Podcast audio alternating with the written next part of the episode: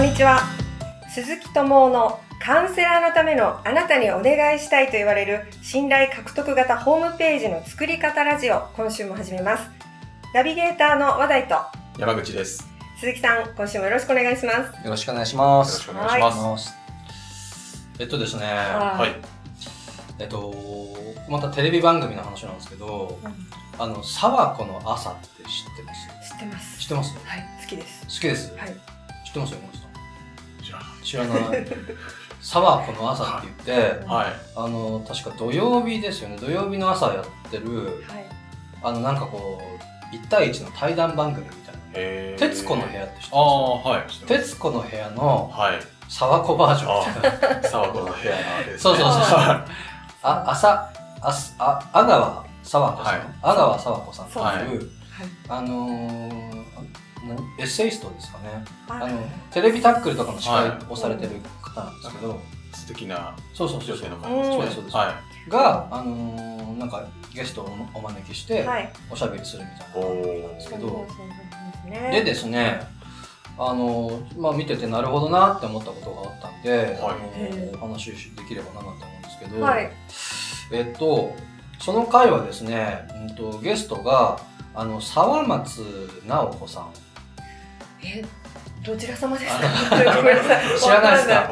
あの、テニス、元テニスプレーヤー、女子女子のはい。有名なはい。元テニスプレーヤーで、い。はい。はい。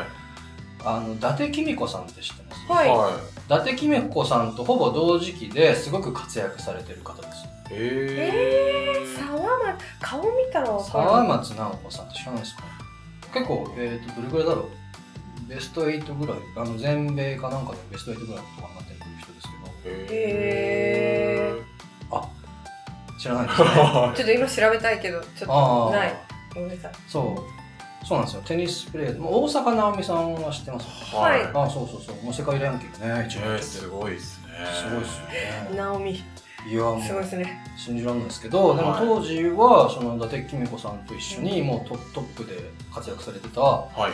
沢松直子さんです。はい。がゲストでいらっしゃっていて、はいで、あのーまあお話聞いてるとですね、よくあのテニスの試合見てると、あのーなんか打つ時になんか声出すじゃないですか。なんあか、あなんか、気合い入ってる感じの。なんかみんな言うじゃないですかはやりますね。そうそうそうそう。あれね、そう、なその話になって、はい。で、なんか当時、あ今も現役だと思うんですけど、シャラポワってご存知ですか、あはい。はいあ、それは知ってる。テロップは知ってああ、ます。さすが。あの、すごい、ロシアはのすごい綺麗な綺麗な方。方ですよね。はい。そうそうそうそう。の、シャラポワ選手の、また声がすごくて、はい。すごいじゃないですか。ああみたいなんか、はい。そんなイメージあります。そうですよね。うんもう、なんだろう、こう、すごい声出すんですよ。はい。なんか割と高音じゃなかったですそうそうそうそうそうそう僕声出ないですけど、なんか、もう全然打ってる音聞こえないぐらい私 わかるわかる。の、わかる。ずっと言ってますよね。そうそうそう。わかるわかるな。うん。そう。でね、もうなんで声出すのかって話なんですけど、まあ、あのーなんだろうな、一般的にはそのボールがラケットに当たる時に、こう、にはこう息を吐くはい。らしいんですよ。そうなんですね。うん。で、そうすると、まあやっぱ力も入ってるから自然と声が出ちゃう、まあ割と単純な話なんですけど、はい。はで、まあその、それはいいとして、まあある時ですね、その沢松さんの、うんと時代に、なんか雑誌かなんかでですね、あの、セクシー声ランキングみたいなやつがほあって、あはい。あの、企画があったらしいんですよ。はい。要はその、あーそのおはいはいはいはい。の、その、誰がセクセクシーかって。いえそう。でね、まあそのセクシー声ランキングでう。、はい。その沢松さんがは結構上位にランキングされたらしいんですよ。ほそうで、そしたらですね、試合で、そ声出しにくくなっちゃっ あ意識しすぎちゃってそうそうそうあて、で、なんか調子悪くなっちゃったみたいな話をされていて、あ はあ、なんか面白いなと。あの別に普段ね、あの当たり前で無意識でやってることじゃないですか。は改めてそれ意識しちゃうと、こうなんかこう、できなくなっちゃうあ。あー。で、そう。まあでもなんか確かにあるよな。あるかもしれないですね。そうそうそう。本来はもう無心でただやってただけなのになんかちょっと声抑えなきゃみたいなそうそうそうそうそうそう。なんかそんなセクシーとかって言っちゃうと。うーん。そその企画まずいじゃなういまずい企画だったかなと思って。そう。そう。あともう一つ面白かったなと思ったのが、はいえっ、ともうさすがプロまあ元プロだなと思ったんですけど、あのーエースを狙えってあるじゃないですか。はい。まあああなんか漫画。古い古い古い漫画。そうそうそうそう、うんテニスのはい。あのー漫画なんですけど、はあるじゃないですか、はいい。はい。で、まあ、僕もあの別にリアルではあんまほとんど知らなくてうっすらなんかで覚えてるぐらいで、はい。あのなんかよくテレビの懐かしいアニメとかでそう。でその「エースを狙え」の歌で、はい。あのー歌でちょっとせっかくなんでちょっと YouTube で。あ聞けるんですか？どんな歌でしたっけ？あ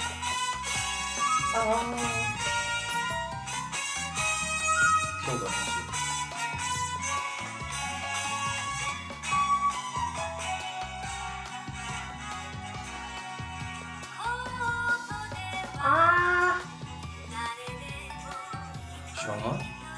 全然知らないマジっすか？ーあのー、ああれあれかでうんちょっと飛ばしますけど、あこの辺からです。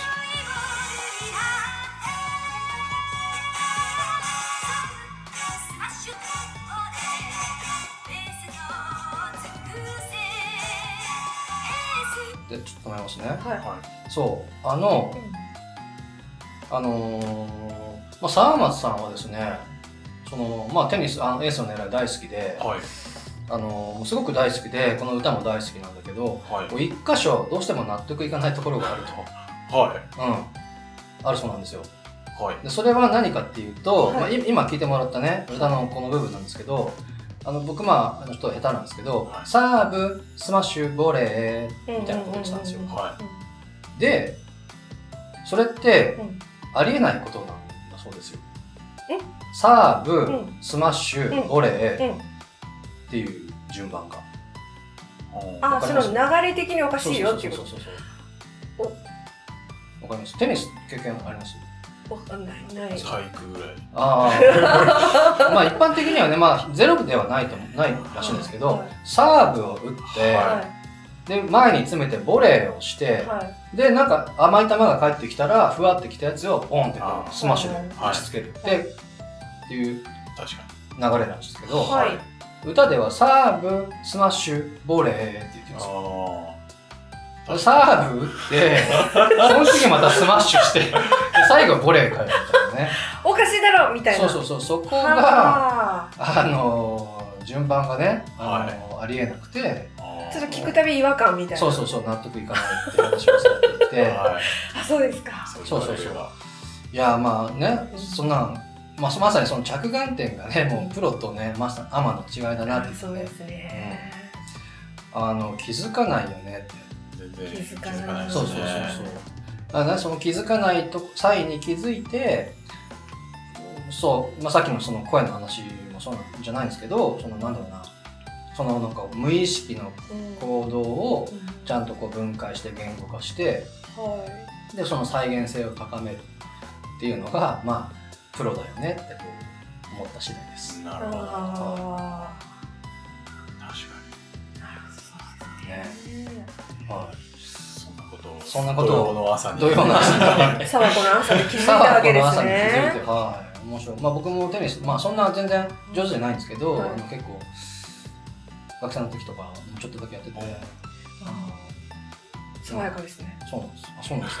言っちゃった。言っちゃった。あそうです今、うん。そうあの全仏かなんかやってるんで、はい。楽しみなシーズンがだなだなと思ってるんですけどね。はい、まあ、そんなことが。あはい。のちなみにトムさんは声出るんですか？僕は出ないっす。あそうですか。ちょっと期待したんですけどすみませんでした。はい。はい。あのそうですね。そこまで上手じゃないんで逆に。はい。えもうなんとなくなんで。はい。はい、はい。ということではい。じゃあ本題に。本題に。そうですね。はい。本題。あのあれですよね。前回、はい。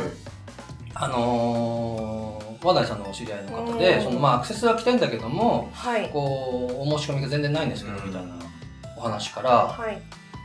でえっ、とこのとりあえず、まあ、おみくじの話とかをしてはい。このとりあえずが超大切なポイントですよみたいなお話をしたと思うんですけど、はい。要はそのなんだろうなそのホームページのお申し込みとしてもう本当にその叶えたいこう大きなですねそのキラキラのゴールをが叶いますよって。うん。やホームページで訴求しちゃうといや本当にとかあちょっと怪しいなとかあそれは自分には無理だなって思ってなかなかこう申し込みがもらえない。うん。のでこのとりあえずこれが叶いますよ。っていうことをこのホームページのゴールにしておくとまあとりあえず申し込んでみようかなって思ってくれるので、はい。あのーおすすめですみたいな話をしました。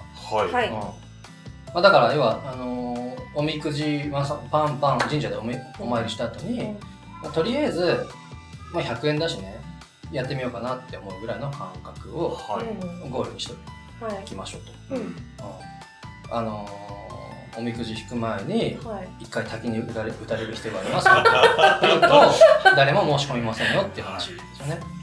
ガチの人しかそうですね来ないですね、きっと。そうですね。ねそうですね逆にすごくその後の成約率が高いかもしれないですけど、はあのだからいもう0.0何パーセントうん。うんうんを狙うんだったらそれでもいいかもしれないですけどね。ははい。はい。で、まあ、今回の話ですけど、えっ、と、ちなみに、そう、最近、あ、最近かな？おみくじ引かれたんですよね。はい聞きましたよ。何が出たかって覚えてます？あんまりいいのじゃなかったです 中吉中吉なんか中吉か吉かねなんかねあの大吉だったら覚えてると思うのあでーまあまあまあ、でも、中吉ぐらいがいいですよね、逆に。ですか？うん。僕はもう、最近、直近で出たの確か、なんだっけな、小吉とかだったんですけど、うん。あのなんか結構いいこと書いてありましたけど確かうんってっていう印象です、うん。うん。でまああのおみくじ引いてその後どうしたんでしたっけ？あの結びますああ結んあので紐がこう貼ってあるじゃないですあーはいはいだから。で結んでその後なんかしたんでしたっ結んでけ、はバイバイって感じ。あれだあその後なんだっけ？あれい、なんかあのき祈願串とか？ー、なんかそうそうそう。あなんかまあいろいろ買いましたみたいな話されてました祈願串やりました。あとあの甘いものとか売ってお茶とか出てる日があるんですよ。日によってなんですけああそうなどんですね。それあの和菓子みたいなやつ。あ買ったりとかなるほどね、うん、あとあの祈願串っていうのもうん。奉納してうん。お願い事叶えてもらえるっていうのとかあって、なるほどね。やったりとか。ああそうなんですね。だから割とチャリンチャリン使う。ああなるほどね。はい。わかりました。今回まさにそこら辺の話したいんですけど、あのーまあ僕もね、おみくじ引いて、確か小吉かなんかで、あの願望、焦らず、えー騒がず、ゆるく進んでよしみたいな書いてあってはまあ、あのー書いてあって、まあ、そっかと思って帰ろうとして、まあ、ふと振り返ると、はい。なんか絶妙な場所にですね、あのーなんか、みこさんうんうん。はい。かな、がもうにすごくにこやかに何かを売ってるじゃないですか、そうですね。大体いてくれてます。大体そうですよね。んん。そう。はい。で、まあ、僕もねあ何何と思って見にとやっぱりね、まあ、お守りだとかあと何でですけど。熊手だとか。うん。熊手はないかな。あ熊手とかありますよね。絵馬とか、はい。ありますね。うん、うん。とかなんかおもおお守りの下お札お札みたいなやつお札もある。うん。あるある。そうそうそうありますそうあるじゃないですか。はいであそっかと。ささあの焦らず騒がず緩く進んでよしなんてはい。書いてあったけども、うん。はい。まあ今年のねあの、まあ、売上目標とかねうんあのまだまだだしなとかってねはい。あの緩く進んでる場合じゃないよななんてね思いつつあのそうで美子さんにねあの、まあ、絵馬一つくださいって言ったわけですよ。はい。ほうんほそうで何かっていうかなまあその、ね、要はね今年中に売り上げなんとか達成して、まあ、どこどこ旅行に行けますようにみたいなことを確か書いたんですけどはい。へそうであのー何が言いたいかっていうといはいあのそれってこのホームページのその商品設計だとかあと動線設計ってことと同じだなって思ったんですよ。どういうことかっていうと、はい。はい。あのまあ、マーケティング的にはですねあのよくあのフロント商品とバックエンド商品フロントエンド商品とバックエンド商品なんて言ったりするんですけど、なんか聞いたことあります？うーん。あまりその、ビジネスをやらないとうん馴染みのない言葉だなそうですよねってそうですよね、まあ、思います。一般的にははい。フロントエンド商品ってのははい。なんだろうな、まあ、マーケティング用語なんですけどもさ、うんその見込み客をこう集めるためのなんかこう商品ですよね。うん。なんか無料なんとかとか無料サンプルだとかあのなんですかね。無料個別相談だとか、はい。あのもしくは無料じゃなくても格安のなんとかだとか。はい。要はその見込み客を集めるための商品ですよね。はい。はでこのバックエンド商品っていうとあの本命商品っていうのかな？その利益商品はい。あの割と高額なものが多いんですけどもあの収益を上げるための商品はいです。よね、はい。そうでで今思い出したんですけどあの最近僕電車もそんなあんまり乗らない感じなんですけどようんくうんミューゼの広告ってありますよねはい。はいはい。あれもフロントエンドすごいっすよねなんて書いてあります？ミューゼの、あのね、100円とか。そうそうそうそうそう。うん。あ、えっと、ミューゼわかります？男性はわかんないかな、これ。ミューゼ。わかんないですか？はい。やすあのなんかだ脱毛。脱毛？うん。脱毛のそお店なんですけど、う。はい。うん100円とかなんですよね。全100円で身、全身100円でしたっけ？あの、そのキャンペーン中というかね、初回なのかわからないですけども、あの、全身のことが書いてあって100円ってなってそうですよね。ますね。すごくないですすごい。か全身脱毛で100円ですよ。はでしかも結構な期間じゃなかったでしたそう、あの、1年とか？あの、そそうですよう。ね。うん。うん。あ1年間100円で脱毛をしてくれるっって読めるんですけどどんなどんあのなですか？実際、うん。その、あの、そこに、うん。現地に行くとね、うん。やっぱりいろいろ説明されるんですけど、あー。やっぱいろいろこう変わってきたりとかっていうのあは当然ながらありますが、でもその多分一発目は100円でいいとか、100円ってうんうん、なんかそういう感じだと思う。まあまあきらびやんか勝負。なるほど。思っちゃいますけど、はいはい。まさにあれフロントエンド商品ですよね、うんうんで行くとまあいろいろ何回目かわかんないですけど説明とか受けていって、はい。でバックエンド商品のオファーをされるんだと思うんですけど、はい。そう。まあフロントエンドバックエンド商品、はい。あんなイメージです。はい。そう。で僕たちはですねそのまあとりあえずで要はその神社の話に戻すとおはい。みくじ、うん。とりあえずでそのおみくじを買います。はい。はい。まあフロントエンド商品を買います。はい。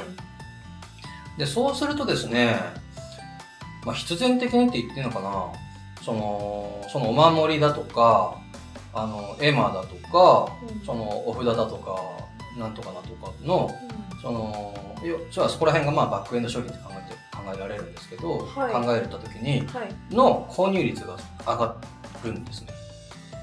うんうんあのなんだろうな。要はおみくじをとりあえず買った人はい。はい。のはい。次のそのお守りだとかお札だとか絵馬だとかの購入率が上がるんですよ。ははだおみくじ買った人がそれの流れで買うよっていうことですか？そうそうそうそう。あー。まあフロントバックって考えるとた時に。であのそれなんでかっていうと、はい。あのーなんでかっていうと、まあ、そこにね、あのーなんだろう。可愛い美子さんが売ってたらどどうします？今ですおっと。とりあえず見てみますね。そうですよね。あのなんで？そうですよね。そうですよね。そう。とりあえずですよ。うん。そうそうそうそうそう。買わないかもしれないけれども。そう。でねまああの、まあ、今回その話じゃなくて。あ そっちじゃない。じゃなくて、はい。ちょっと専門的に言うとまあ一貫性の法則なんて言ったりするんですけど。ほ一貫性。そう。どういうことかっていうとその僕たちはですね最初におみくじっていう小さい階段をポンって1個登りました、うはいはいうん、でそうするとですね要はそのまあ100円っていう少額ですけどもあの要は財布を1回こう開いてるわけですよはい。はい。つまりそのお金を払うっていうその行為に対するもうアイドリングが一回済んでるわけなんですね。うーん。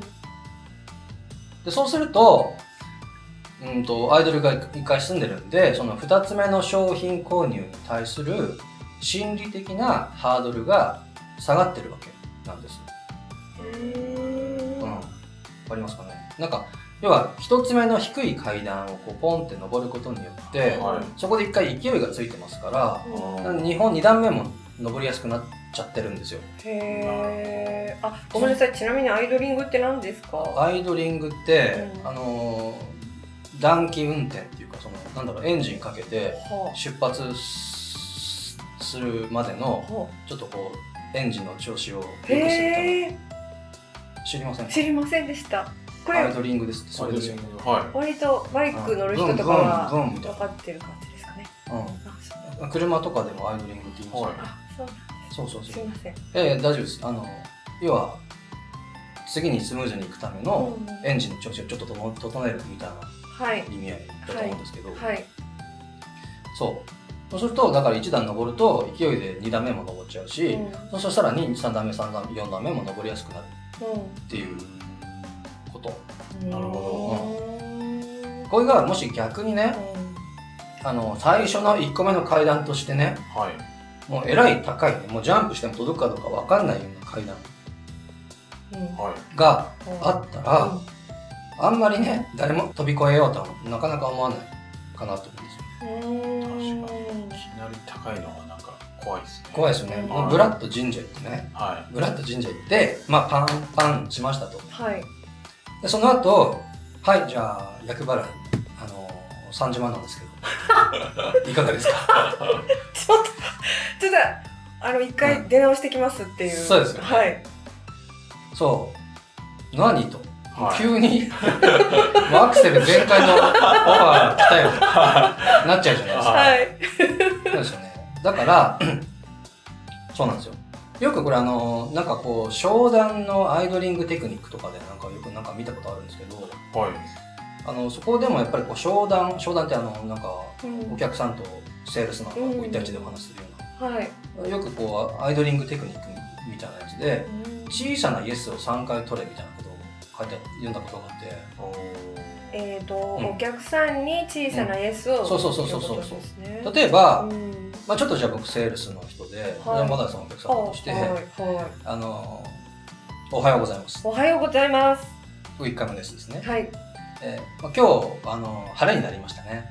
晴れてますね。これ2回目。ほいやー、綺麗な事務所ですね。え、そうですか？ありがとうございます。で、これ3回目です。はい。で、今日のお話なんですけど、はいとかっていうと、はい。あの、まあ、今すごくね、あの、はい気遣って合わせていただいたんですけど、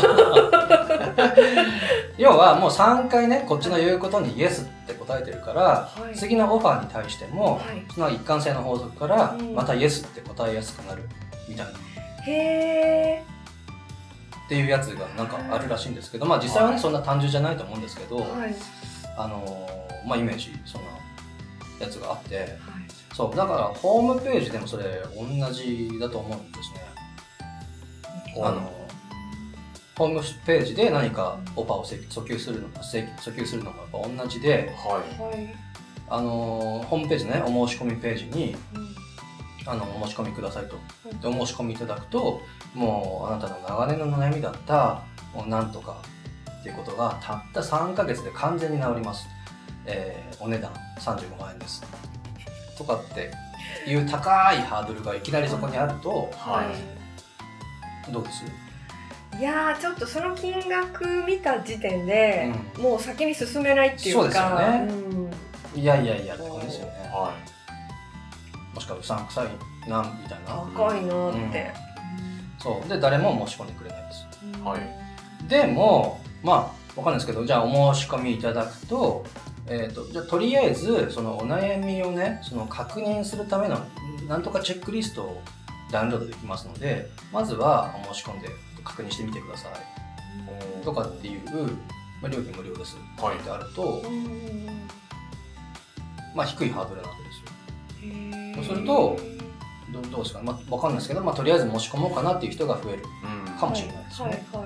はい小さなイエス3回のとこに当たるってことですか？のまあ1回目ですよ。一回目。うん。そう実際はあの2回目3回目は何かっていうと、うん。まあそれぞれあると思うんですけどあのわかんないステップメールだとかあはのメルマガだとかはい。あとその後のさらに無料お試しだとかうん。あの初回限定割引だとかうん。あとこうわかんないですけど個別相談だとかうんっていうのが2回目とか3回目とかがあって、はいはい。でそこでこうイエスを獲得していって、うんうん。でね、その2回目3回目1回目2回目3回目でしっかりとその関係性だとか顧客教育だとかっていうのを行った上ではい。で最後のバックエンド商品利益商品を申し込むとあオファーするとまあ一般的には制約率が圧倒的に高くなる。っていう話ですよね。でもまあそのリアルな場所でもそのうん。ホームページでも同じだよっていうよそうそうそう。そうです。うん。なのでそう。まああのーそうなんです。まあおみくじの話からまあなんとなく始まってるんですけどはい。うーんとだからまとめじゃないですけどだからそのとりあえずっていうことがすごく大切。とりあえずの法則が大切で。はい。であとそのまあ一貫性の法則って言うと難しくなっちゃいますけどもだからこう小さな階段をこう積み重ねていくっていうことが大切、うん。うん。でさらにうんと、まあ、商品設計としてこのフロントとバックっていう商品設計が必要。っうん。うんてこと。はい。ですね。だから神社にははい。まさにそこら辺のトリックがうまいことですねあの隠されていてあの神社すごいなって思った。本当に。ですよ。本当にうまいもん。休憩所みたいなのもあるもん、あそうなんですね。なるほど。お茶とお菓子と、うん、はありますからね。い、うん。そうなんですということであのぜひはい。神社にねはい。行って一通りのそうですね。流れをこう体験してみ,み、はい。見るとなんかねあのヒントとかあるかもしれない。んで、はい。はい。はい、というはい。お話でした。はい。はい。ありがとうございます。ありがとうございます。すごい勉強になりました。はい。最後にお知らせです。カウンセラーのためのあなたにお願いしたいと言われる信頼獲得型ホームページの作り方ラジオでは皆様からのご質問やお問い合わせをお待ちしております。あのポッドキャストのですね下の方に概要がございましてそちらからフォームがありますのでどしどしお寄せください。えーそれでは、えー今週はここまでとなります。来週またお会いしましょう。ありがとうございました。ありがとうございました。